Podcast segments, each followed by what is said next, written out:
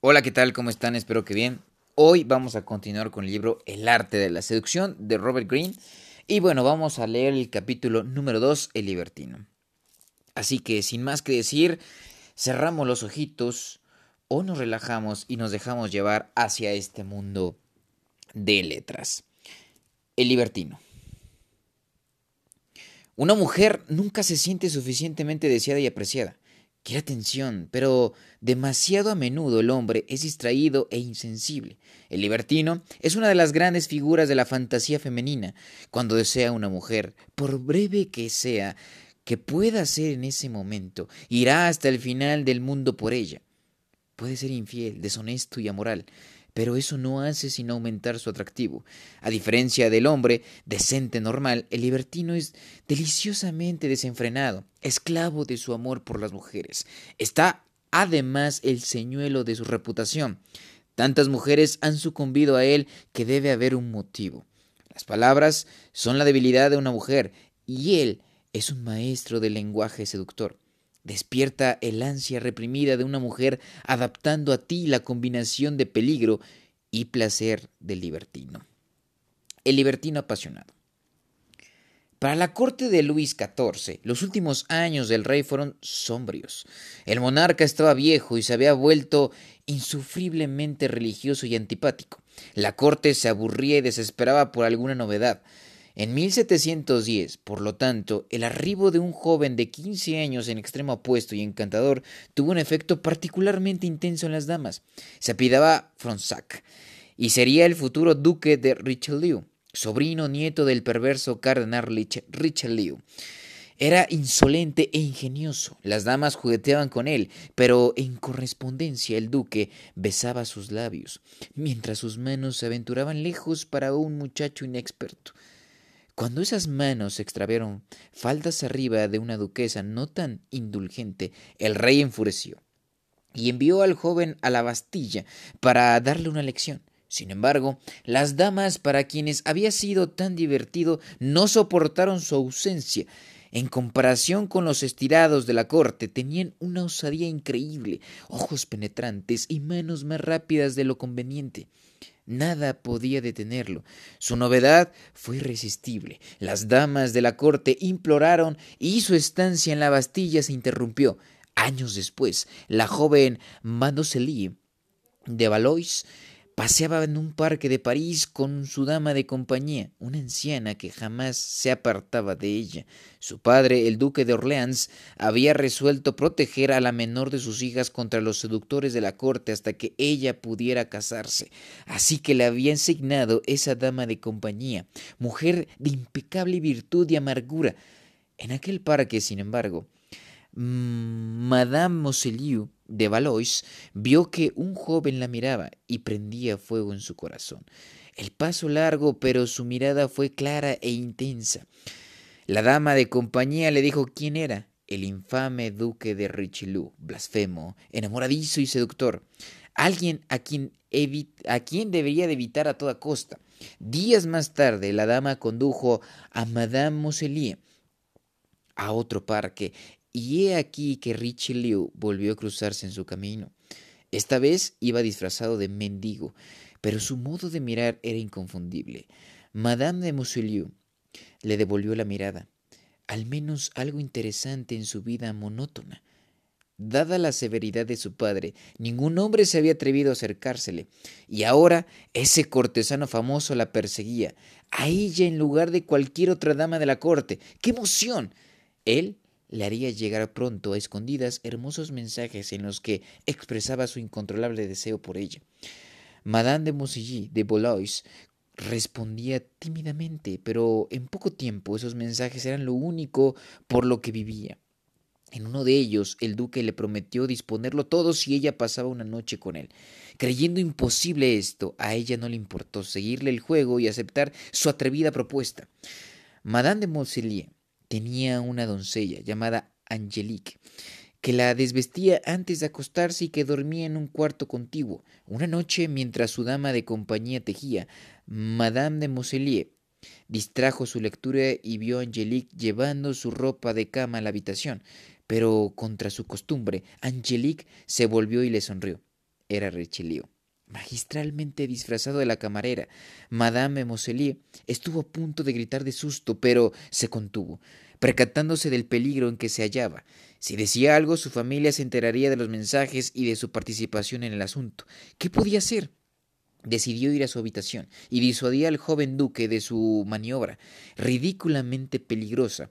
Así, deseó buenas noches a su dama de compañía, pero una vez en su recámara sus planes, sus planeadas palabras fueron inútiles. Cuando trató de razonar con Rochilieu, él respondió con esa mirada suya y la tomó entre sus brazos. Ella no podía gritar, pero no sabía qué hacer tampoco. Las impetuosas palabras de él, sus caricias, el peligro de todo, su cabeza le daba vueltas, estaba perdida. ¿Qué era la virtud y su aburrimiento de antes comparados con una noche con el libertino más conocido de la corte. Así, mientras la dama de compañía tejía a lo lejos, el duque la inició en los rituales del libertinaje.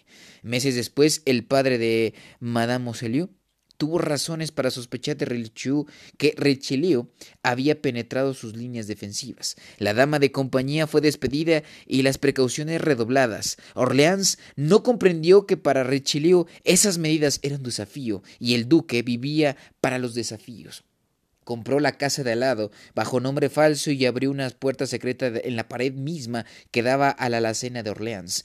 En esta alacena y a lo largo de los meses siguientes, hasta que la novedad se agotó, Madame Moselieu y Richelieu disfrutaron de citas interminables. Todo en, todo en, París sabían de las proezas del Richelieu, pues él se encargaba de divulgarlas lo más ruidosamente posibles. Cada semana una nueva anécdota circulaba en la corte, el piso de arriba, preocupado de que el duque anduviera tras ella, para reunirse con la dama. El duque se había arrastrado a oscuras por una frágil tabla de suspendida entre dos ventanas de un piso superiores.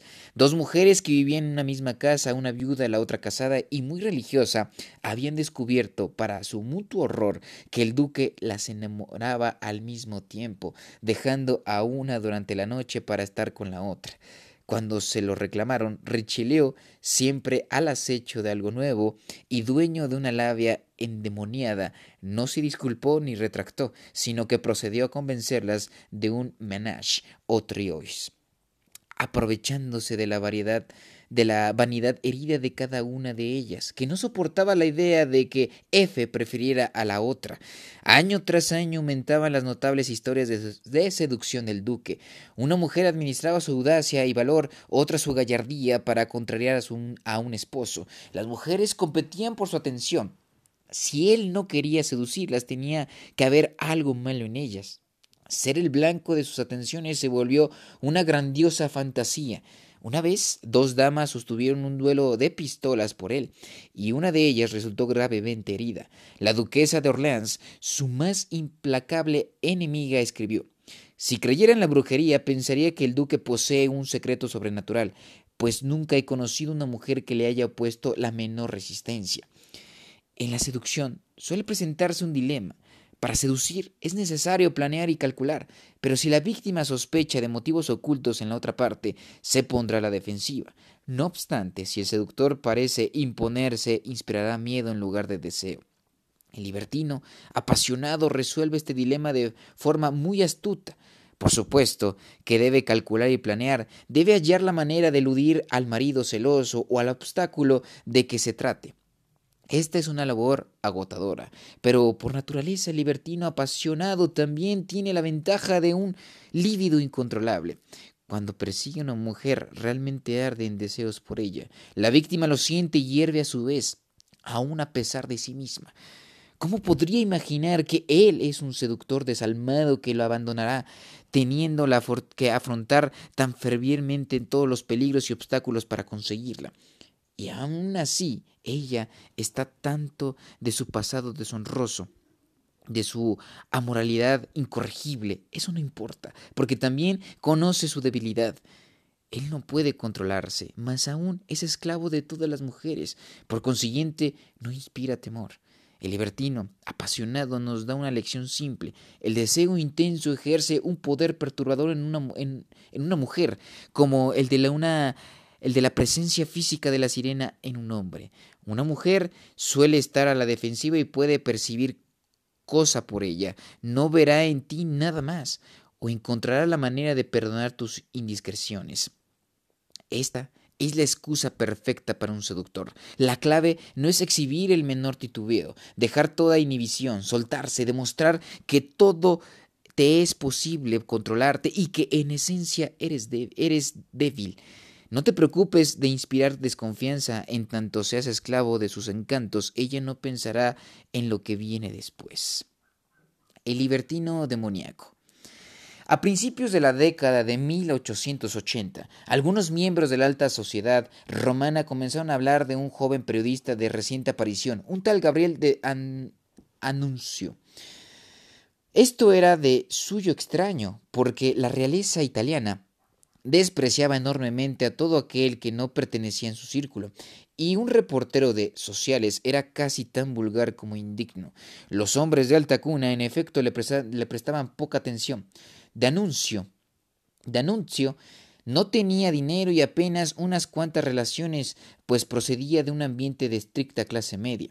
Además, para ellos era soberamente feo, bajo, fornido, de tez oscura y picada y ojos saltones. Los hombres lo juzgaban tan poco atractivo que le permitían de buena gana circular entre sus esposas e hijas, seguros de que sus mujeres estaban a salvo con ese adefesio y felices de poder librarse de tal cazador de chismes. No, no eran los hombres quienes alababan de, de, anuncio, eran sus esposas. Presentadas a de anuncio, por sus maridos, aquellas duquesas y marquesas terminaron invitando a ese hombre de apariencia extraña y cuando estaban a solas con ellas su actitud cambiaba repentinamente. En cuestión de minutos las damas estaban embelesadas. Para comenzar, de anuncio, tenía la voz más maravillosa que ellas hubieran oído jamás, baja y grave, con articulación silabeada, ritmo fluido y entonación casi musical. Una mujer la compararía con campanarios repicados a lo lejos, otras decían que esa voz poseía un efecto hipnótico. También las palabras que emitía eran interesantes, fiaces, aliteradas, locuciones precisas, imágenes poéticas y un modo de elogiar capaz de derretir el corazón de una mujer. De anuncio, había alcanzado el dominio del arte de adular. Parecía conocer la debilidad de cada mujer. A, una la llamaba diosa de la naturaleza, a otra incomparable artista de enciernes, a otra más figura romántica salida de las páginas de una novela. El corazón de, una mujer latía con fuerza mientras el periodista describía el efecto que ella ejercía en él. Todo era sugerente y, y aludía a sexo o romance. En la noche ella ponderaba sus palabras y recordaba poco de lo que él había dicho, porque nunca decía nada concreto, pero mucho de lo que le había hecho sentir. Al día siguiente esa mujer recibía de él un poema que parecía haber escrito especialmente para ella. En realidad, de anuncio escribía docenas de poemas similares, cada uno de los cuales adaptaba a su víctima prevista. Luego de varios años de haber iniciado como reportero de sociales, de anuncio se casó con la hija del duque y de la duquesa de Gallese. Poco después, con el firme apoyo de damas de sociedad, empezó a publicar novelas y libros de poesía. La cantidad de sus conquistas era notable, pero la calidad también. No solo marquesas caían a sus pies, sino Asimismo, grandes artistas como la actriz Eleonora Duse, quien lo ayudó a convertirse en respetado dramaturgo y celebridad literaria, la, la bailarina Isidora Duncan, otra mujer que acabó cayendo bajo su hechizo. Explicaría su magia. Gabriele de Annunzio es quizá el mejor amante de nuestro tiempo, y esto pese a quien sea de baja estatura, calvo y feo, excepto cuando la cara se le ilumina de entusiasmo. Sin embargo, cuando se dirige a una mujer que es de su gusto, su rostro se transfigura, y él se convierte de súbito en Apolo. Su efecto en las mujeres es sorprendente. La dama que lo escucha siente de pronto que su espíritu mismo y su ser se eleva. Al estallar la Primera Guerra Mundial, de anuncio, entonces de 52 años, se alistó al ejército. Aunque carecía de experiencia militar, tenía, tendía al dramatismo y ardían deseos de mostrar su valor. Aprendió a volar y dirigió misiones peligrosas aunque muy eficaces. Al fin de la guerra era el héroe más condecorado de Italia. sus hazañas lo volvieron gloria nacional y tras la guerra fuera, fuera de su hotel se congregaban multitudes en cualquier ciudad italiana.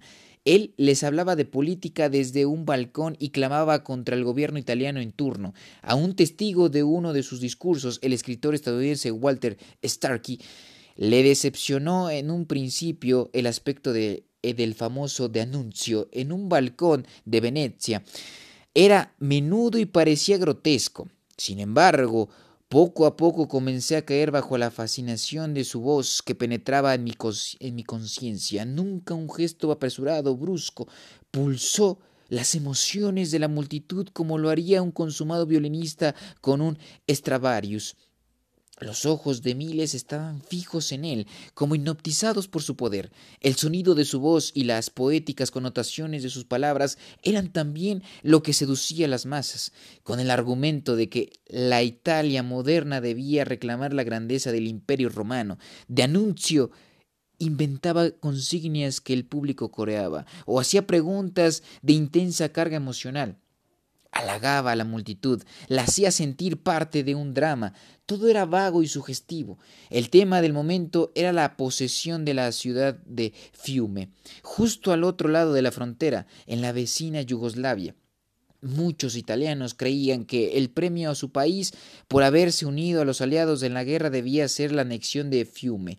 De anuncio defendía esta causa y daba su condición de héroe de guerra. El ejército estaba listo para apoyarlo, aunque el gobierno se oponía a toda acción.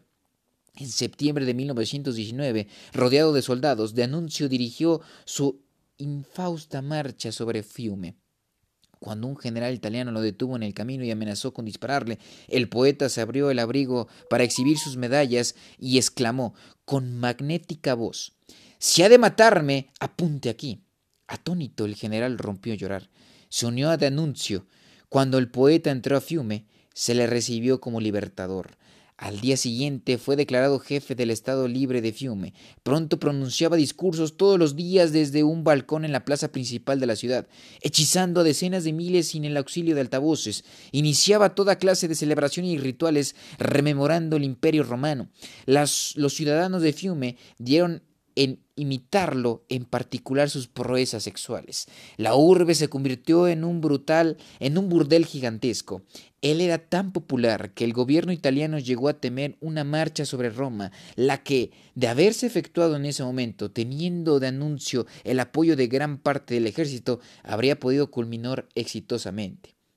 El poeta habría aventajado así a Mussolini y cambiado el curso de la historia. No era fascista, sino una suerte de esteta socialista, pero decidido quedarse en Fiume, que gobernó durante 16 meses hasta que el régimen italiano lo derribó al fin, a fuerzas de bombas, la seducción es un proceso psicológico que trasciende el género, salvo en el par de áreas clave en que cada género tiene su propia debilidad.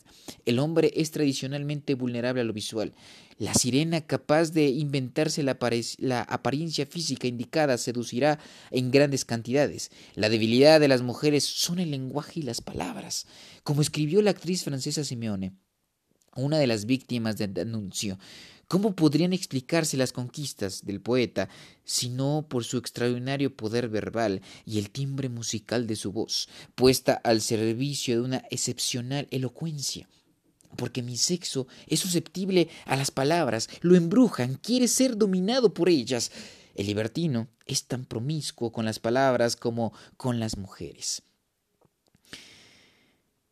Elige términos por su aptitud para sugerir, insinuar, hipnotizar, elevar, contagiar. Las palabras del libertino equivalen al aderezo corporal de la sirena. Son un poderoso entretenimiento sensual, un narcótico. El libertino usa demoníacamente el lenguaje porque no lo concibe para comunicar o transmitir información, sino para persuadir, halagar y causar confusión emocional. Tal como la serpiente en el jardín del Edén se sirvió de palabras para hacer caer a Eva en tentación. El caso de Anuncio pone en manifiesto el vínculo entre el libertino erótico que seduce a las mujeres y el libertino político que seduce a las masas. Ambos dependen de las palabras.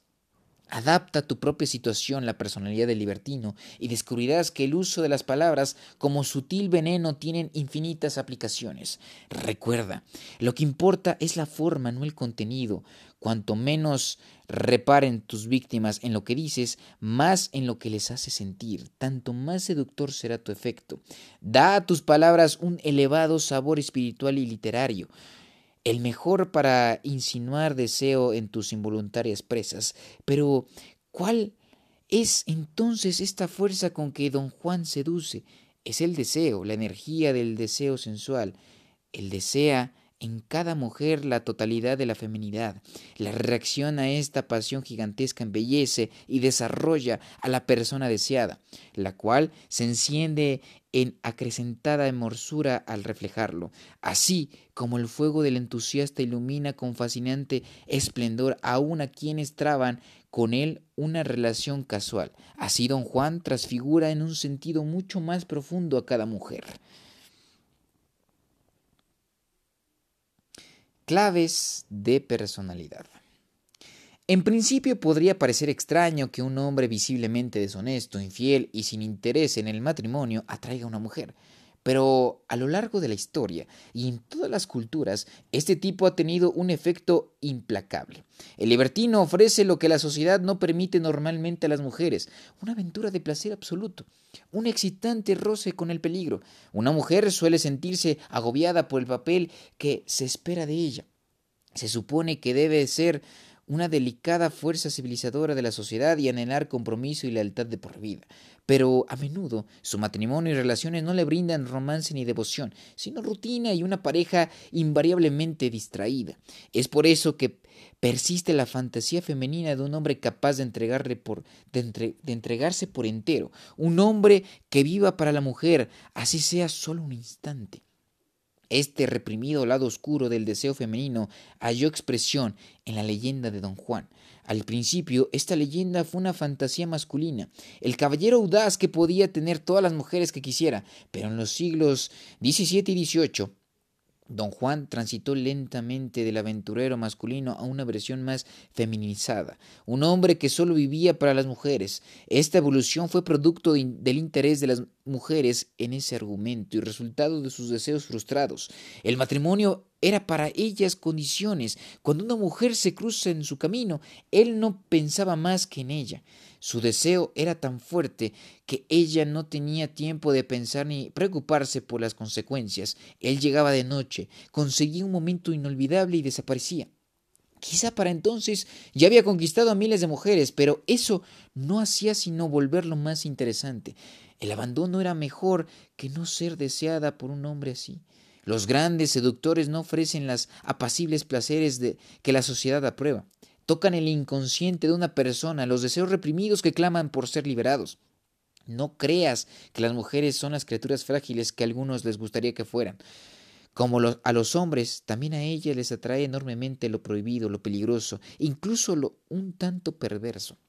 Don Juan termina yéndose al infierno y la, la palabra raíz, libertino en inglés, libertino en inglés, se deriva en Rakahel, el hombre que rastrilla el carbón en el infierno. El componente diabólico es parte importante de esta fantasía. Recuerda siempre, para actuar como un libertino debes transmitir una sensación de oscuridad y riesgo con objeto de sugerir a tu víctima que participa en algo raro y estremecedor, una oportunidad para satisfacer a sus propios deseos lascivos. Para actuar como libertino el requisito más obvio es la capacidad de soltarte de atraer a una mujer al periodo puramente sexual en el que pasado y futuro pierden sentido. Debes poder abandonarte al momento. Cuando el libertino Balmont, basado en el duque de Richelieu, en la novela epistolar de Lacios del siglo XVIII, las, las amistades peligrosas, describe cartas evidentemente calculadas para tener cierto efecto en su víctima selecta, Madame de Tourbel. Ella adivina todas luces sus intenciones, pero cuando esas cantas le hacen arder de pasión, empieza a ceder. Un beneficio adicional a esta cualidad es que le haces creer que solo existes para ella, sensación que refleja una verdad por temporal que sea. La mayoría de las centenas de mujeres que Pablo Picasso, consumado libertino, sedujo al paso de los años tuvieron la sensación de ser las únicas que él en verdad amaba. Al libertino jamás le preocupa que una mujer se le resista, ni en realidad ningún otro obstáculo en su camino, un marido, una barrera física. La resistencia no hace otra cosa que espolear su deseo, incitarlo aún más. Cuando Picasso seducía a Francipse Gilliot, le rogó que se resistiera. Necesitaba resistencia para incrementar la emoción. En todo caso, un obstáculo en tu camino te brinda la oportunidad de demostrar tu valía, tanto como la creativa que pones en las cosas del amor. En la novela japonesa del siglo XI, la historia de Genji, de la dama de la corte de Murasaki Shikibu al libertino príncipe Niu. No le inquieta la repentina desaparición de Ukifone, la mujer que amaba. Ella ha huido porque, aunque interesada en el príncipe, está enamorada de otro hombre. Sin embargo, su ausencia permite a Niu hacer hasta lo indecible por encontrarla. Su súbita aparición para arrebatarla hacia una casa en lo hondo del bosque y el valor que muestra al hacerlo la apabullan. Recuerda, si no enfrentas resistencias y obstáculos, debes crearlos. La seducción no puede de más, no le importa. Paradójicamente, esto no hace sino volverlo más seductor. En la cortesana atmósfera de Hollywood, en la época del imperio de los estudios, cuando la mayoría de los actores se portaban como, como borreguitos, el gran libertino Errol Flynn destacó por su insolencia. Desafiaba a los directores de los estudios, hacía bromas inmoderadas y se deleitaba en su reputación de supremo seductor de Hollywood, todo lo cual aumentó su popularidad. El libertino precisa de un telón de fondo convencional, una corte anquilosada, un matrimonio aburrido, una cultura conservadora para brillar, para ser apreciado por la bocanada de aire fresco que aporta. Jamás te preocupes por excederte. La esencia del libertino es llegar más lejos que nadie. Cuando el conde de Rochester, el libertino, además de poeta más famoso de Inglaterra del siglo del siglo XV, raptó a Elizabeth Mallet, una de las damas jóvenes más asediadas de la corte. Se le castigó debidamente, pero he aquí que años después la joven Elizabeth, aunque cortejada por los mejores partidos del país, eligió a Rochester por esposo. Al exhibir su atrevido deseo, él se distinguió del montón. La radicalidad del libertino va aparejada con la sensación de peligro y tabú, e incluso el dejo de la crueldad que lo rodea. Esto fue el atractivo de otro libertino y poeta, uno de los mayores imprudentes de la historia, Lord Byron. Byron aborrecía todas las convenciones y lo demostraba sobrada y gustosamente. Cuando tuvo una aventura con su hermanastra, quien le dio un hijo, se aseguró de que toda Inglaterra lo supiera. Podía ser un extremo cruel, como lo fue con su esposa, pero todo esto no hacía sino volverlo mucho más deseable.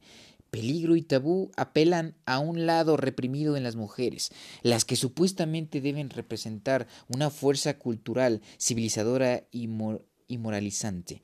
Así como un hombre puede caer víctima de la sirena por su deseo de librarse de su masculino sentido de responsabilidad, una mujer puede sucumbir al libertino por su anhelo a liberarse de las restricciones de la virtud y la decencia. Es frecuente, en efecto, que la mujer más virtuosa sea que se enamore en mayor grado del disiluto. Entre las cualidades más seductoras de Libertino está su habilidad para lograr que las mujeres deseen reformarlo. ¿Cuántas no creyeron en que dominarían a Lord Byron? ¿Cuántas no pensaron ser aquella con la que Picasso pasaría finalmente el resto de su vida? Explota esta tendencia al máximo. Cuando te sorprenden en fragante libertinaje, echa mano de tu habilidad, tu deseo de cambiar y tu imposibilidad de conseguirlo. Con tantas mujeres a tus pies, ¿qué puedes hacer? La víctima eres tú. Necesitas ayuda. Ninguna mujer dejará pasar esta oportunidad. Son singularmente indulgentes con el libertino por su prestancia y simpatía.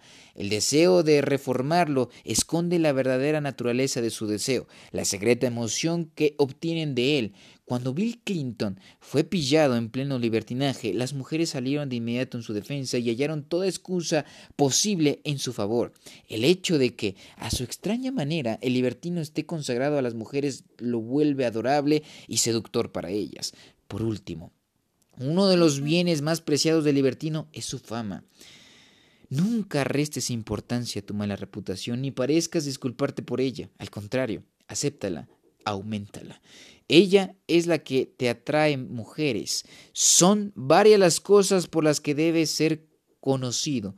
Tu irresistible encanto para las mujeres, tu incontrolable devoción al placer, lo que te hará parecer débil, pero también una compañía excitante, tu desdén por lo convencional, una vena rebelde que hace que parezcas peligroso. Este último elemento puede ocultarse un poco. En la superficie sé atento y cortés, pero no dejes de hacer saber que tras bastidores eres incorregible. El duque de Richelieu divulgaba sus conquistas tanto como podía, con lo que estimulaba el deseo competitivo de otras mujeres de sumarse al club de las seducidas. Lord Byron atraía a sus víctimas propicias gracias a su mala fama. Una mujer puede ser ambivalente ante la fama de Clinton, pero bajo esa ambivalencia hay un interés profundo. No dejes tu reputación al azar o al rumor. Es tu obra maestra y debes producirla, pulirla y exhibirla con atención de un artista, símbolo, fuego. El libertino arde en deseos que encienden los de la mujer a la que seduce. Son extremos, incontrolables y peligrosos. Él puede terminar en el infierno, pero las llamas que lo rodean suelen hacerlo mucho más deseable para las mujeres. Peligros. Como el de la sirena, el mayor riesgo para el libertino procede de los miembros de su mismo sexo, muchos menos indulgentes que las mujeres con sus constantes líos de faldas. Antiguamente el libertino era con frecuencia aristócrata, y por numerosas que fueran las personas que ofendía o hasta mataba, al final quedaba sin castigo. Hoy solo las estrellas y los tipos muy ricos pueden hacer de libertinos con impunidad. Los demás debemos ser prudentes. Elvis Presley era tímido de joven pero habiendo llegado pronto al estrellato y viendo el poder que esto le daba sobre las mujeres, enloqueció y se hizo libertino casi de la noche a la mañana, como muchos otros de su especie. Elvis tenía predilección por mujeres ya comprometidas. En numerosas ocasiones se vio acorralado por maridos o novios furibundos y se llevó moretones y cortadas. Esto parecía indicar que debes huir graciosamente de novios y esposos, en especial al inicio de tu carrera. Pero el encanto del libertino reside en que esos peligros no le importan. No puedes ser libertino si eres temeroso y prudente. La paliza ocasional forma parte del juego. Aún así, cuando tiene cuando tiempo después Elvis estaba en el pináculo de su carrera, ningún esposo se atrevía al tocarlo.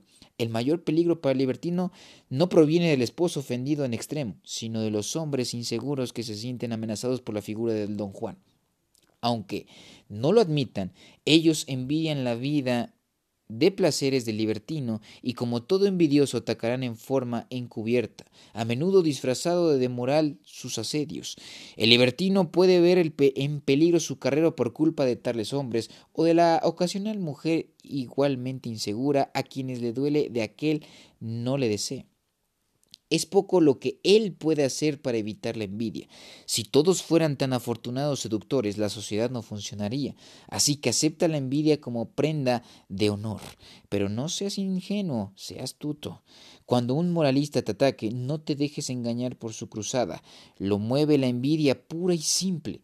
Podrías neutralizarlo mostrándote menos libertino, pidiendo perdón, asegurando que ya te reformaste, pero esto dañará tu reputación, pues te hará parecer un disiluto menos adorable. A la larga, lo mejor es sufrir los ataques con dignidad y seguir adelante. La seducción es la fuente de tu poder y siempre podrás contar con la infinita indulgencia de las mujeres.